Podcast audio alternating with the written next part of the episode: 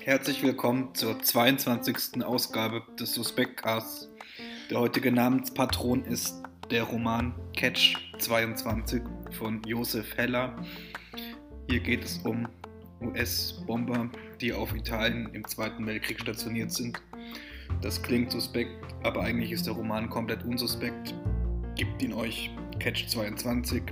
Ansonsten startet jetzt das Suspektcast und das heutige Thema ist Fortbewegungsmittel.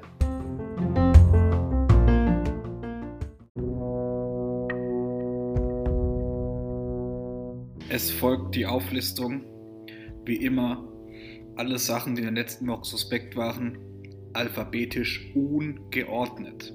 Fangen wir an.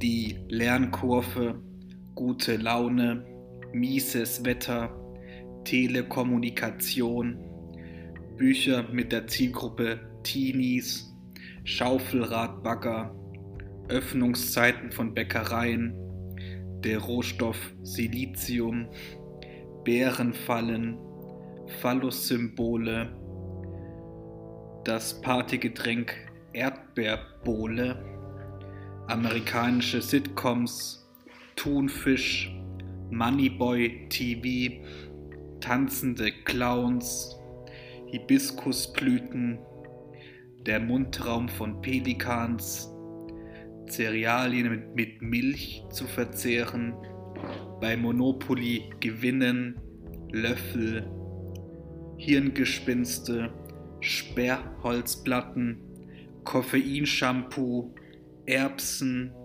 wunderschöne Prinzessinnen, Lack, ähm, Rundfunkgebühren, Dörrfleisch, Lupen, ein Pfund Butter und zu guter Letzt das Musikinstrument Triangel. Für alles eben aufgelistete gilt, sie sind mir suspekt.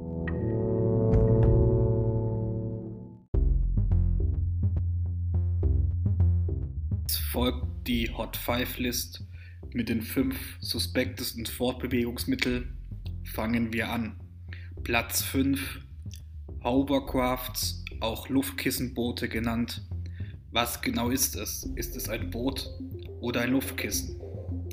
Platz 4, der sogenannte Zeppelin, hat sich irgendwie nicht so bewährt. Platz Nummer 3, das Speedboat, viel zu wild und außerhalb von Florida leider überhaupt nicht verbreitet. Platz 2, das allseits bekannte Fahrrad. Autofahrer und Fußgänger hassen Fahrräder. Und die umgeschlagene Platz 1 ist der neumodische E-Roller. Wer dieses Gefährt fährt, hat auch die Kontrolle über seinen Geisteszustand verloren.